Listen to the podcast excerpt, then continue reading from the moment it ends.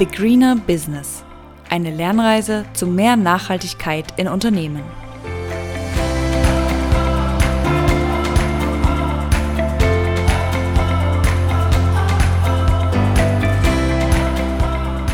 Und schon geht es weiter mit dem zweiten Teil zum Thema EU Green Deal. Ihr habt hoffentlich alle fleißig den ersten Teil gehört, wisst also schon, wo der EU Green Deal herkommt, was im Detail dahinter steckt und was auch die beiden übergeordneten Themen Finanzierung der Wende und niemanden zurücklassen bedeutet. Dann würde ich sagen, wir steigen direkt in die acht Handlungsfelder ein und schauen uns einfach jetzt Schritt für Schritt an, was der EU Green Deal da für uns bereithält. Viel Spaß mit diesem zweiten Teil. Ja, und es ist echt jetzt wichtig, diese beiden großen Felder auch immer wieder mitzudenken. Ähm, wenn wir uns jetzt die Handlungsfelder anschauen, ne, es gibt acht, hatten wir eben schon gesagt, die decken das breite Spektrum an Bereichen ab, die es für die Transformation braucht und gestartet wird mit den sehr ambitionierten, vergleichsweise äh, Klimaschutzzielen. Ne, und zwar gab es ja das Ziel, bis 2050 klimaneutral zu werden als Kontinent. Das ähm, gibt es jetzt schon etwas länger. Nur über das Zwischenziel, also wie weit will man jetzt bis 2030 gehen, darüber wurde noch diskutiert. Und im April 21 hat man sich dann darauf geeinigt, ne, also nach ausreichenden Diskussionen zwischen Rat, Kommission und Parlament, dass man bis 2030 die Emissionen um 55 Prozent reduzieren möchte und das im Vergleich zu 1990. Ja, das ist zum einen, vielleicht im globalen Kontext habe ich schon gerade also angemerkt, ist es ambitioniert. Ähm, wenn man beispielsweise die Verpflichtungen von China und Indien sich anschaut. Ähm, die gehen beispielsweise erstmal ähm, zu, zu Klimaneutralität bis 2060 in den Ring, Indien bis 2070.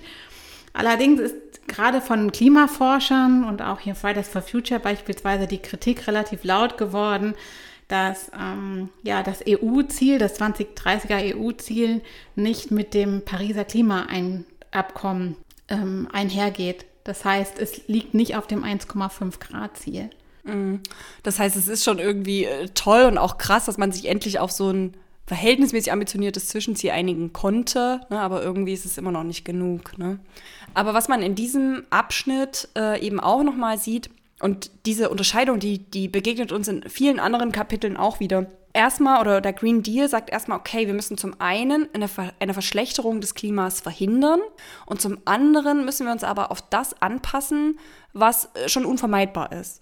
Und wenn wir davon reden, ne, die Verschlechterung des Klimas zu verhindern, geht es natürlich vor allem darum, CO2 einzusparen, ne, gar nicht zu emittieren. Und das soll geregelt werden über das Europäische Klimagesetz, äh, was jetzt auch schon veröffentlicht ist und das soll eben auch dafür sorgen, dass es eine gewisse Berechenbarkeit für Investoren und auch für die Wirtschaftsakteure geschaffen werden soll, ne? was total wichtig ist, wenn wir wieder den Green Deal als Konjunkturpaket verstehen. Kannst du das nochmal erläutern? Das ist, glaube ich, vielleicht noch nicht ganz so klar. Diese Beschwerden kamen ja oft, dass man sagt so, boah, jetzt kommt ne, dieses Reduktionsziel und jetzt wird der Pfad beschritten und hier ändern wir nochmal, hier wird alles strenger. Und es geht jetzt wirklich darum, in so einem europäischen Klimagesetz das ein für alle Mal festzuschreiben Ne, und wirklich zu sagen, das ist der Pfad, ne, da müssen wir hin. Und dann können alle Akteure, zum Beispiel jetzt die Unternehmen, können sagen, aha, ne, ich muss also theoretisch muss ja jeder seinen Beitrag leisten ne, zu dieser Zielerreichung. Und dann kann man sich so ein bisschen grob ausrechnen, wo muss ich denn hin? Was kann denn mein eigener Pfad sein? Ne, und darum geht es eben auch, diese Berechenbarkeit äh, und diese, äh, wie sagt man, Verlässlichkeit auch zu erzeugen. Ne? Mhm. Genau, Verlässlichkeit ist, glaube ich, ein ganz wichtiges Stichwort ja. hier. Mhm. Und was wir immer wieder hören, ja, das schärfste Messer im Besteckkasten der EU, der europäische Emissionshandel, auch total wert, darüber eine Folge zu machen. Äh, ich als alte Emissionshandelsauditorin äh, finde das natürlich auch großartig. Und äh, der soll natürlich extrem nochmal weiterentwickelt werden, auch ausgeweitet werden. Also das ist schon auch sehr spannend, was der Green Deal zu dem Thema ähm, alles so vorhat. Das Thema Fit for 55 äh, hat vielleicht der eine oder andere schon mal gehört. Ich finde immer noch, es klingt total nach so Krankenkassen, äh, ne? mehr Beweglichkeit im Alter, so, ne? Aber es geht wirklich darum, welche Maßnahmen sind jetzt eben wichtig, um wirklich diese 55 Grad Reduktion bis 2030 zu erhalten. Auch ein total spannendes äh, äh, Paket, ne, was die EU hier im Rahmen des Green Deals einfach noch nachgeschoben hat. Ja, sehr spannend. Und dann hatte ich gesagt, ne, Anpassung an, die, an das Unvermeidbare. Und da äh, gibt es eine Strategie, die hat äh, einen tollen Titel, ein klimaresistentes Europa aufzubauen. Und hier geht es wirklich darum, wie können wir diesen Auswirkungen begegnen und wie sieht eben auch so eine angepasste Gesellschaft aus. Also denke ich auch sozialwissenschaftlich extrem spannend, in, in sowas mal einzutauchen. Das ist also alles in diesem ersten Handlungsfeld. Mhm. Und das erste Handlungsfeld sehen wir, das ist natürlich mit sehr vielen weiteren verknüpft, weil es sozusagen diesen übergreifenden Klimaneutralitätsrahmen gibt. Das zweite Handlungsfeld, das heißt Versorgung mit sauberer und erschwinglicher und sicherer Energie. Und das zahlt natürlich ganz klar auf dieses ähm, Klimaneutralitätsziel ein. Und ähm, hier dahinter steht, dass die EU darauf zielt, die Energielandschaft, die natürlich auch extreme Auswirkungen auf die Emissionen hat, umzubauen. Und um ein bisschen konkreter noch zu werden, also 75 Prozent der Treibhausgasemissionen der EU stammen tatsächlich aus der Erzeugung und dem Verbrauch von Energie. Ja, das ist sozusagen einer der großen Batzen. Auch hier gibt es dann wieder gerade, wenn man sich die aktuelle weltpolitische Lage wieder anschaut und auch die Herausforderungen, vor denen Deutschland steht. Also es gibt dann immer zwei Forderungen, die ausbalanciert werden müssen. Also zum einen ähm, zielen wir auf Energieeffizienz und erneuerbare Energiequellen. Und auch der Kohleausstieg soll so schnell wie möglich vorangetrieben werden, um eben auch eine saubere Energie nutzen zu können. Und gleichzeitig muss die Energie aber auch sicher und erschwinglich sein und die Versorgung stabil. Das heißt, äh, das ist natürlich jetzt auch für eine funktionierende Wirtschaft und auch aus verschiedenen Bürger- oder Investorenperspektiven absolut relevant. Und das muss natürlich auch zusammengefügt werden. Mhm. Ja, das ist wirklich die große Herausforderung dann in dem Bereich. Der Green Deal nimmt sich hier drei Themen vor. Ne, Inga, du hattest schon gesagt, erneuerbare Energien sind so das Ding. Ähm, nur mal um so ein Beispiel zu geben, 2020 hat die EU vom Primärenergieverbrauch nur 19 Prozent aus erneuerbaren Energien produzieren können. Ähm, Deutschland im Vergleich war 2020 schon bei 45 Prozent, Schweden bei 75, ne? Oder auch nochmal so ein Beispiel eher so aus dem unteren Ende Polen bei 16 Prozent. Also da sieht man auch mal das Gefälle in den verschiedenen EU-Ländern. Mhm man sieht eben auch den, den akuten äh, Handlungsbedarf. Ne? Ein weiterer Punkt, äh, um eben diese Energieziele, sag ich mal, zu erreichen, es geht auch darum, den Gassektor zu dekarbonisieren. Ne? Was heißt es also? Im Moment verbrennen wir ja viel Erdgas, das erzeugt natürlich äh, CO2 und hier will man eben hin zu Wasserstoff und vor allen Dingen eben zu grünem Wasserstoff. Das nimmt die EU eben auch mit auf und natürlich auch die Energieinfrastruktur einfach über die Landesgrenzen hinweg als EU ja mal intelligent und neu auch zu, zu denken. Auch hier kommt natürlich wieder die, der Rentnersport äh, mit äh, Fit for 55. ist hier also auch wieder ein Thema, weil es natürlich extrem viele Energiethemen aufgreift. Also da geht es wirklich um den Klimasozialfonds, über die Erneuerbare Energienrichtlinie, Energieeffizienzrichtlinie, aber eben auch Energiebesteuerungen. Ne, das sind alles, um mal so ein bisschen Name-Dropping zu machen, aber das ist wirklich so dieses ganze Spektrum, was dieses zweite Handlungsfeld eben abdeckt. Mhm. Ja, auf jeden Fall ein sehr, sehr wichtiger Baustein. Genauso auch wie der nächste Baustein, der sich mit der Mobilisierung der Industrie für eine saubere und kreislauforientierte Wirtschaft äh, bezieht. Und hier ist es ein sehr umfangreiches Paket, auch mit einer sehr umfangreichen Transformation. Ähm, vielleicht nochmal ein paar Fakten zum Hintergrund. Also die jährliche Rohstoffgewinnung hat sich im Zeitraum von 1970 bis 2017, also sieben, knapp 50 Jahre, weltweit verdreifacht. Sie nimmt auch kontinuierlich weiter zu. Das ist deshalb ein großes Risiko, weil zum einen die globalen Treibhausgasemissionen da sehr eng angeknüpft sind. Auf der anderen Seite sind aber auch Themen wie zunehmende Ausbreitung des Menschen, ähm, führen zu mehr Biodiversitätsverlust oder auch zum Beispiel das Thema Knappheit kommt immer höher auf die Agenda um Rohstoffe zu gewinnen, zu verarbeiten, Materialien herzustellen, ähm, Brennstoffe, Lebensmittel, ja, ist eben genau diese Rohstoffgewinnung eben auch notwendig. Ja, das große Ziel dieses Blockes ist eben von einer linearen Wirtschaft zu einer Kreislaufwirtschaft zu kommen, in der eben ähm, ja nicht nur die Materialien genutzt werden und dann im Abfall landen, sondern eben in den Kreis geführt werden, sodass man sozusagen also durch Recycling beispielsweise die Werkstoffe immer wieder verwenden kann. Und da ist es auch sehr traurig, dass wir aktuell nur 12 Prozent der Werkstoffe eigentlich wiederverwenden.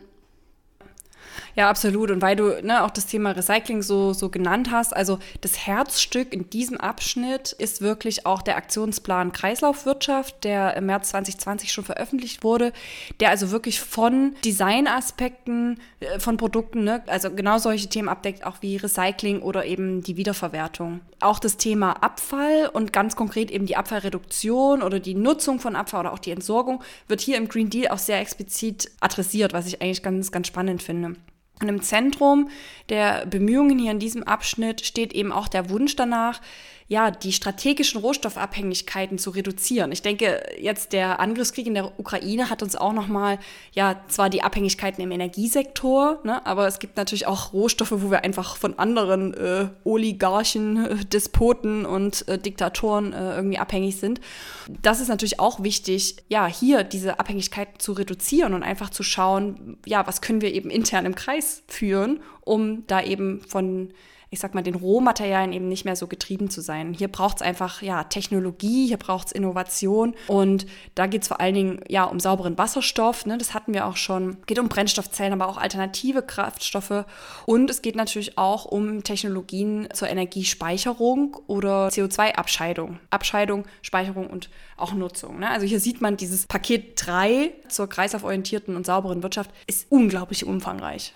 Mhm. Und ich hatte es ja eingangs auch erwähnt, ne, es geht natürlich auch um das Thema Klimaneutralität, aber eben auch andere super relevante Nachhaltigkeitsthemen, die zunehmend stärker auf die Agenda rücken, wie Biodiversitätsverlust oder ne, Wasserknappheit, sind eben auch sehr eng daran geknüpft. Mhm, genau. Ja, und ein, ein weiterer Energie- und Ressourcenfresser ist der Bereich Bauen und Renovieren und der kriegt dann eben auch sein eigenes Handlungsfeld, denn ja, die meisten wissen es vielleicht auch im Privaten. Natürlich ist sowohl der Bau als auch die Renovierung von Gebäuden sehr ressourcenintensiv. Ne? Denken wir nur an Sand, Kies, Zement, Holz.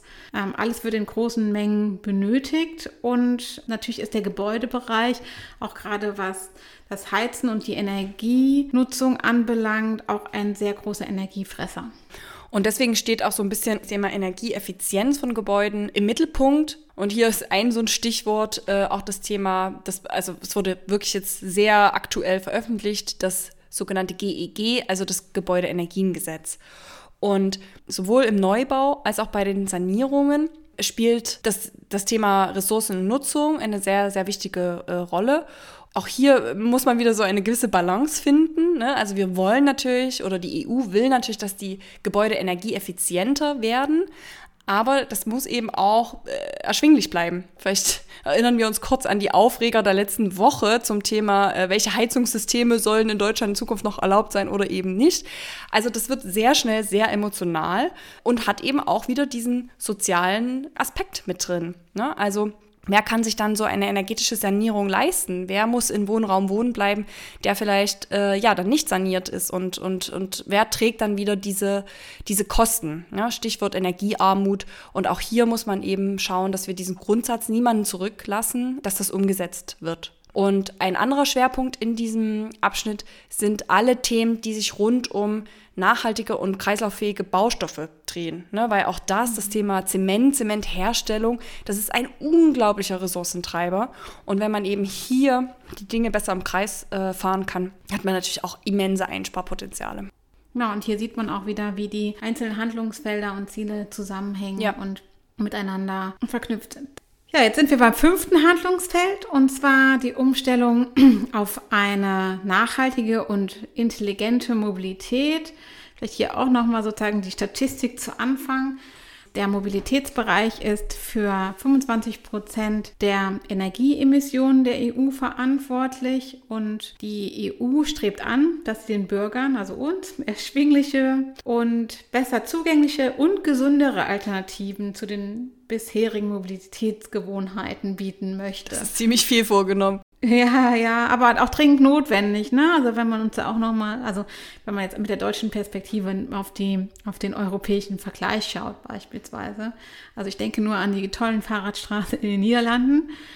Hier gibt es einen großen Baustein, der eben dieses Ziel erfüllen soll, und das ist die Verkehrsstrategie. Ne? Die wurde im Dezember 2020 ähm, veröffentlicht. Und das finde ich eigentlich ganz spannend an dieser Verkehrsstrategie. Also bei Mobilität klingelt bei mir irgendwie immer so das Stichwort Auto, aber also diese Strategie geht halt noch viel weiter. Ne? Also da sind wirklich Autos mit drin, Lkw, Flugzeuge, es geht wirklich auch um Züge, es geht aber auch um Verkehrssicherheit, fand ich auch ganz spannend. Ne? Also das Ziel der EU ist hier null Tote in, in Verkehrssituationen, was, also das kann das einzig logische Ziel sein, klar. Ne? Man, man will natürlich keinen Toten akzeptieren, das ist auch genau richtig, aber das ist schon wow. Ne? Ambitioniert. Und ähm, hier gilt es halt wirklich darum, die alten oder die altbekannten Antriebstechnologien immer unattraktiver äh, zu machen, auch zum Beispiel durch strengere Abgasnormen und so weiter und gleichzeitig eben äh, die Alternativen zu, zu fördern. Auch hier begegnet uns wieder ein altbekanntes äh, Tool, der, nämlich der EU-Emissionshandel, ähm, der auch hier quasi strengere Regeln für bestehende äh, Verkehrsbereiche, aber eben auch eine Ausweitung auf ja bisher vielleicht noch nicht erfasste Verkehrsbereiche äh, fordert. Ne? Mhm. Ja, und kommen jetzt sozusagen auch immer näher an Alltag, direkten Alltag des Bürgers heran. Ne? Mhm. Äh, das sechste Handlungsfeld, jetzt waren wir bei Mobilität, jetzt gehen wir sozusagen auf das Lebensmittelsystem. Da heißt das Schlagwort des sechsten Handlungsfeldes vom Hof auf den Tisch. Und da geht es eben um ein faires, wieder gesundes, ne, das Stichwort finde ich jetzt auch schon ein paar Mal Gesundheit und umweltfreundliches Lebensmittelsystem. Ja, hier hat die EU einen Satz formuliert, der schreibt es so treffend, den würden wir jetzt immer mal vorlesen. Da steht, die Lebensmittelerzeugung ist nach wie vor mit Luft, Wasser und Bodenverschmutzung verbunden, trägt zum Biodiversitätsverlust und zum Klimawandel bei und braucht übermäßige Mengen an natürlichen Ressourcen. Ja, trifft auch auf viele andere Sektoren zu, aber aufs Lebensmittelsystem trifft es den, den Nagel auf den Kopf tatsächlich. Und thematisiert hier im Green Deal in diesem Abschnitt wird nicht nur die Lebensmittelerzeugung, und das fand ich ganz, ganz spannend, sondern eben auch Lebensmittelverschwendung mhm. zum Beispiel. Und, ne, Stichwort Gesundheit, auch die Ernährungsgewohnheiten. Ne? Also auch da will die EU wirklich ran. Sie wollen natürlich nicht mit uns am Armbrotisch sitzen, aber ich finde es schon spannend, dass sie sich dazu eben auch Ziele setzen, weil sie sagen, dass eben diese schlechten Ernährungsgewohnheiten auch zu gesundheitlichen Beeinträchtigungen eben führen kann. Im, im Zentrum steht die ja, die Strategie vom Hof auf den Tisch, kennt man vielleicht auch äh, vom Englischen, ne? Farm to Fork ist äh, nochmal ein bisschen, ja, reimt sich besser, ähm, wurde schon im Mai 2020 veröffentlicht. Und hier geht es wirklich auch darum, eine gemeinsame und nachhaltige Lebensmittelpolitik für den Agrarbereich, aber auch für die Fischerei eben zu entwickeln und wirklich auch nachhaltiger und resilienter und eben auch mit dieser Strategie den Biodiversitätsverlust aufzuhalten, was uns ziemlich gut überleitet zum, zum siebten und nächsten Handlungsfeld. Ne? Mhm. Und ich meine, genau das ähm, hier auch so die Einbindung der Fischereipolitik, ne, sozusagen Ökosystem mehr, mhm. du hast gerade schon gesagt, äh, leitet super über. Das siebte Handlungsfeld bezieht sich auf Ökosysteme und Biodiversität. Und hier geht es darum, zum einen die, die wir noch haben, wieder zu, äh, noch zu erhalten und die, die wir schon verloren haben, sofern möglich wiederherzustellen. Mhm. Und das ist auch so ein Thema in der Nachhaltigkeitsdiskussion, was viele noch nicht so präsent auf der Agenda haben. Also Biodiversität und intakte Ökosysteme sind essentiell für das Leben der Menschen. Also unser aller Leben und ganz viele Lebensbereiche hängen eben von Ökosystemen ab. Ne? Zum Beispiel Klimaregulierung, Versorgung mit Wasser, Versorgung mit Lebensmitteln, saubere Luft etc. Die Liste ist wirklich sehr lang. Und gleichzeitig hilf, helfen uns auch Ökosysteme, indem sie die Folgen von Naturkatastrophen abmildern oder beispielsweise Krankheiten oder den Schädlingsbefall minimieren. Also äh, gestern habe ich noch eine Doku gesehen, da wurde gesagt, äh, wenn alle Menschen sich vegan ernähren würden, aber dann hätten wir beispielsweise das Coronavirus wahrscheinlich nicht gehabt. Ne? Oha. Mhm. Naja, steile These kam aus Österreich. Okay, die Österreicher wieder mit ihren steilen Thesen. Nee, aber äh, also hört man ja von, von einigen. Ne? Es gab auch so eine ähm, EU-Konferenz, der ich mal beigewohnt habe. Und ich meine, es war sogar wieder Franz Timmermann. Mann, dieser Mensch, er ist überall und hat zu allem eine Meinung. Nee, und er hat eben auch sehr deutlich diesen Link zwischen der Ausbreitung von Infektionskrankheiten und, äh, und einfach dem Biodiversitätsverlust gezogen, ne? indem er sagt, mhm. je näher wir der Natur äh, rücken, ne, desto höher ist natürlich die Wahrscheinlichkeit auch, dass was überspringt. Ne? Beziehungsweise anders formuliert, ähm, je mehr wir der Natur den Raum wegnehmen, desto ja. mehr kommt auch da auf uns zu. Ne? Und das ist eben auch das Beispiel mit der veganen Ernährung. Ne? Dadurch, dass man sich vegan ernährt und wenn das die Bef Weltbevölkerung tun würde, dann hätten wir natürlich bräuchten wir deutlich weniger Raum für Landwirtschaft, weil eben ein, äh, glaube ich, ein Großteil der Fläche, ja, die aktuell für Tiernutzung genutzt wird, nicht mehr notwendig wäre. Ne? Und das mhm. ist sozusagen wiederum auch der Link zum Thema Biodiversität. Genau. Und der, der Green Deal gibt eben hier auch vor, dass eine Biodiversitätsstrategie entwickelt werden soll. Die wurde 2020 auch schon veröffentlicht. Und das Ziel ist hier wirklich, bis 2030 die Biodiversität auf den Weg der Erholung zu bringen. Ist so ein bisschen ja, schwammig irgendwie formuliert, aber auch da gilt wieder so ein bisschen, ne, so eine Art Stopp einzulegen, ne, irgendwie versuchen, wieder auf so ein Null-Level zu kommen, es nicht mehr schlimmer werden zu lassen ne, und dann zu versuchen, irgendwie wieder besser zu werden, Biodiversität mhm. wieder zu, zu, stärken. Und da geht es wirklich auch um verschiedene Ökosysteme und so die wichtigsten, die hier auch wirklich explizit benannt werden, ist das Thema Meer. Da geht es also um ne, Fischerei und einfach auch um gut verwaltete Meeresschutzgebiete und auch das Thema Wald. Ne? Also hier wirklich um den Waldumbau, auf Wiederaufforstung und eben auch eine Erhöhung der Widerstandsfähigkeit der Wälder. Ne? Also der letzte Borkenkäferbefall aufgrund der großen Trockenheit oder der Monokulturen, Stichwort also der Harz. Ne? Wir waren da neulich, das sieht ja stellenweise also wirklich furchtbar aus. Ne? Mondlandschaft ist, ist untertrieben. Ne? Und das ist einfach dem geschuldet, dass der Wald nicht, nicht widerstandsfähig genug ist für dieses Klima, was eben aktuell ähm, herrscht und auch in Zukunft auf uns zukommt. Ne? Hm. Ja, und um das Ziel des Erhalts der Ökosysteme und Biodiversität zu erreichen, hilft es natürlich auch, wenn sozusagen die Schadstoffe, die wir in die Umwelt pusten, reduziert werden. Und hier wiederum dann auch der Link zum nächsten Handlungsfeld. Und zwar hat die EU sich auch zum Ziel gesetzt, eine schadstofffreie Umwelt aufzubauen, beziehungsweise sie hat sich ein Null-Schadstoffziel gesetzt. Und hier auch wiederum die, der Hintergrund, dass ja, Umweltverschmutzung nicht nur die Gesundheit der Menschen, sondern auch die biologische Vielfalt reduziert. Das heißt in anderen Worten, es gibt, geht um Bürgerinnen und Ökosysteme. Und wir kennen ja schon diese Zweiteilung oder zwei Perspektiven auf ein Themenfeld. Also zum einen soll, wie beim Klima, die Umweltverschmutzung vermieden werden zukünftig, aber auch was bereits äh, verschmutzt ist, soll nochmal bereinigt werden, beziehungsweise bestehende Verschmutzung beseitigt werden. Mhm. Und diese Verschmutzung ne, betrifft also alle, ja, alle Elemente, sag ich mal. Also es geht wirklich um Luftverschmutzung, um Wasserkontamination und eben auch die Belastung in den Böden. Ich finde das schon eine ganz schöne Aussage. Also null Schadstoffe. Pff, was, was heißt das denn überhaupt? Ne? Mhm. Und da habe ich mal ein bisschen rumgegoogelt und es geht eben wirklich darum, ein Niveau zu erreichen, was als nicht mehr schädlich sowohl für die Gesundheit, ne, also für den Menschen, als auch eben für die natürlichen Ökosysteme gilt. Und man will also mit diesem Ziel oder mit diesem Niveau die hinnehmbaren Grenzen des Planeten halt respektieren. Also das ist schon eine Ansage. Respekt. Mhm. Und die Themen, die eben hier noch genannt werden, also null, der Null-Schadstoff-Aktionsplan, auch extrem spannend. Und hier, ich meine, wir kommen natürlich jetzt aus so einem chemischen oder einem starken Industriespektrum. und das sind natürlich hier Themen, die absolut greifen für Unternehmen im produzierenden Gewerbe. Ne? Es geht auch um Verschmutzung durch Industrieanlagen und die EU ja, hat sozusagen im Green Deal auch schon die Nachhaltigkeitsstrategie für Chemikalien angeteasert, die natürlich auch einen, einen starken Einfluss einfach auf die ganze Branche auch hat. Ne? Mhm. Ja, und jetzt haben wir sozusagen die beiden übergeordneten Themen, die acht Handlungsfelder, Uff. euch mal erklärt. Ging auch ganz schnell. Das ist irgendwie doch sehr zäh und vielleicht auch etwas trocken. Also was mich manchmal noch wundert, ist, dass überhaupt so ein Dokument in dem Umfang und auch ja mit, mit dem Themenspektrum, äh, dass man sich darauf einigen konnte innerhalb der Kommission. Das ist, glaube ich, schon mal ein sehr großer Meilenstein ja, nach vorne. Mhm. Ähm, aber wir haben ja auch gelernt, dass es betrifft wirklich sehr, sehr viele unterschiedliche Sektoren, Industrien, Unternehmen, aber natürlich auch ähm, Politikbereiche oder auch sozusagen wirklich aus, auf individuellem Level, ne, auch jeden einzelnen von uns auf verschiedenen Ebenen. Ne, und da kann man natürlich davon ausgehen, dass es auch sehr viele Perspektiven auf diesen Green Deal gibt. das hast du schön ähm, gesagt, ja. Und natürlich auch super viel Kritik, ne? Genau.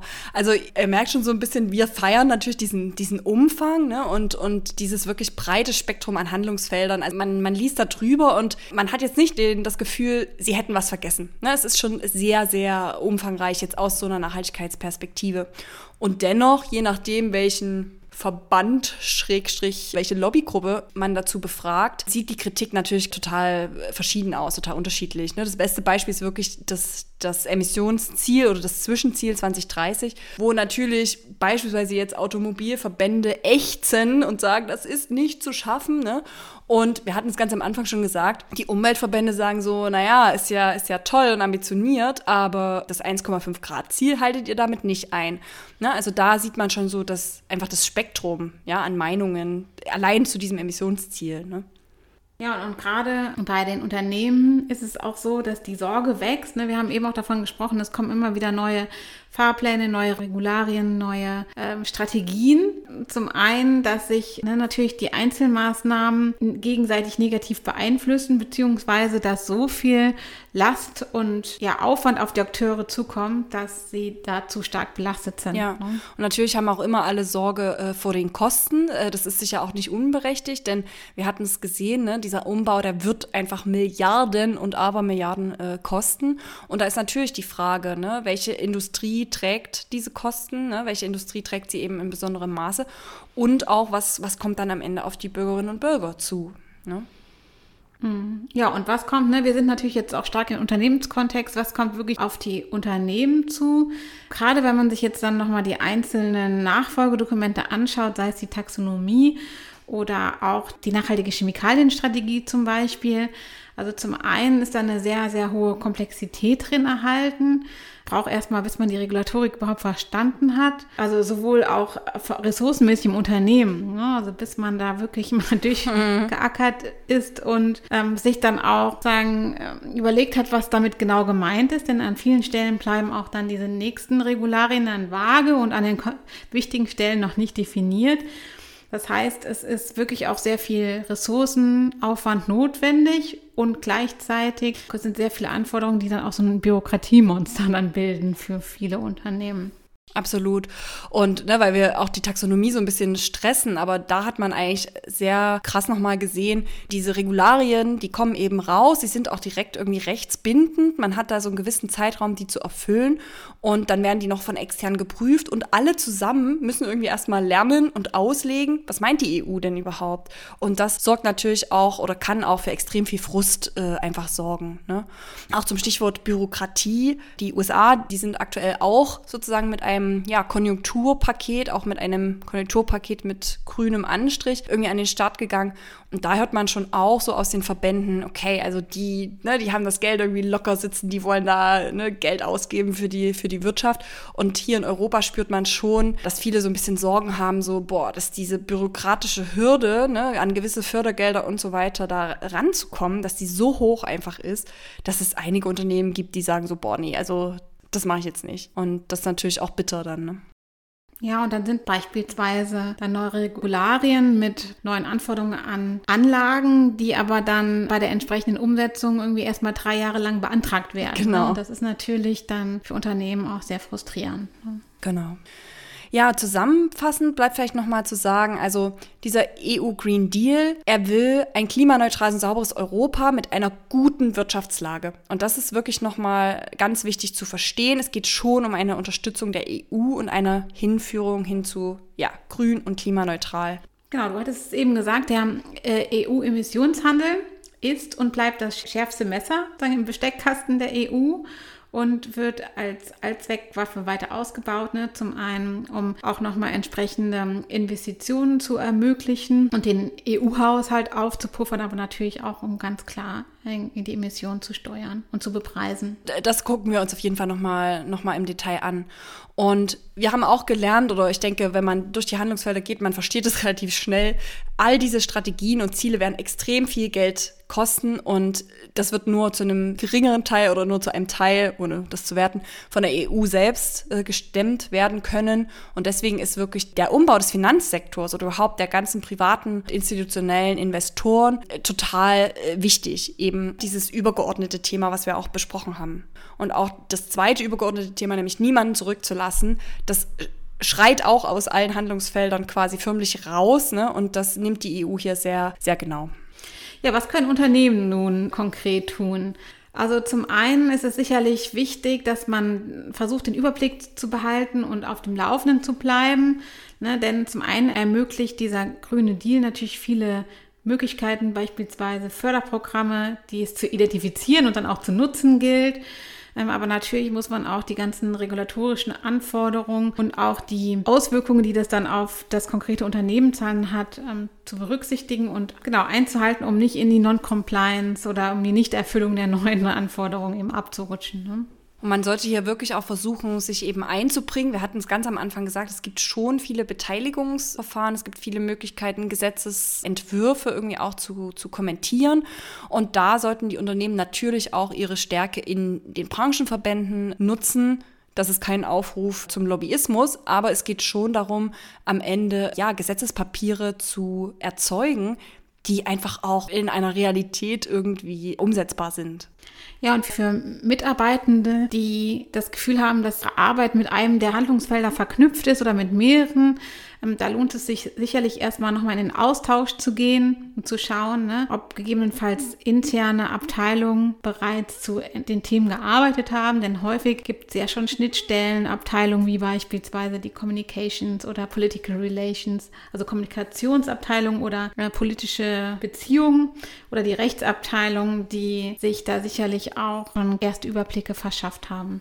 Ja, und auch wenn man äh, eine gute Idee hat, ne, gerade im, im Industrie- oder im, im produzierenden Umfeld, ne, dass man sagt so, wow, ne, wenn, wenn wir den und den Prozess so und so umbauen oder wenn wir in das und das investieren würden, dann könnten wir den Prozess so und so viel energieeffizienter machen. Also jetzt ist die Zeit, da wirklich zu schauen. Ich meine, jetzt ist die Zeit, klar, ne, die Wirtschaftslage ist gerade irgendwie extrem angespannt, das wissen wir alle. Aber wenn man das jetzt ein bisschen im Auge behält und man hat hier wirklich eine, eine pfiffige Idee, dann äh, kann man wirklich schauen, wie ist da das Förderumfeld und kann man nicht doch an der einen oder anderen Stelle ja einen Fördertopf für genau diese klimarelevanten Themen einfach anzapfen.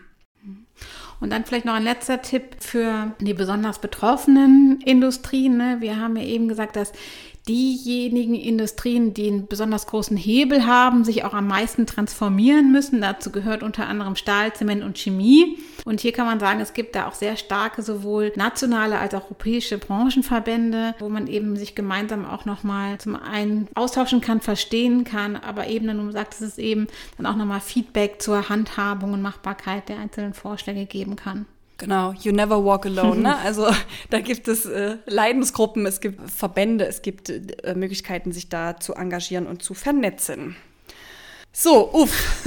Mensch, das war jetzt doch sehr dicht, ne? Das Ziel war es jetzt wirklich so ein ganz knappen Überblick zu geben, jedes Thema irgendwie einmal anzusprechen, aber ihr seht es, äh, ja, so knapp war es dann doch nicht. Vielleicht versuchen wir die Folge so ein bisschen in zwei Teile zu stückeln, damit man sie doch ein bisschen leichter auch verdauen kann. Ja, wir haben auf jeden Fall selber einiges gelernt. Stichwort Lernreise, The Greener Business. Ne? Wir wollen ja selber auch immer mehr dazulernen und Verknüpfungen treffen. Das ist bei uns auf jeden Fall der Fall gewesen. Hoffen wir, dass ihr auch einiges dazulernen konntet und wir freuen uns wie immer auf euer Feedback. Na dann, bis zum nächsten Mal. Der Green Deal hält viele spannende Folgefolgen für uns bereit und das eine oder andere Thema werden wir auf jeden Fall nochmal im Detail hören. Macht's gut, bis dann.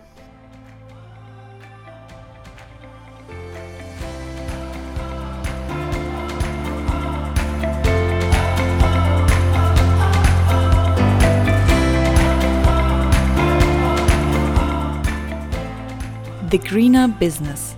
Eine Lernreise zu mehr Nachhaltigkeit in Unternehmen. Ein Podcast von und mit Inga Kramer und Marie-Sophie Wilde. Zu hören überall, wo es Podcasts gibt.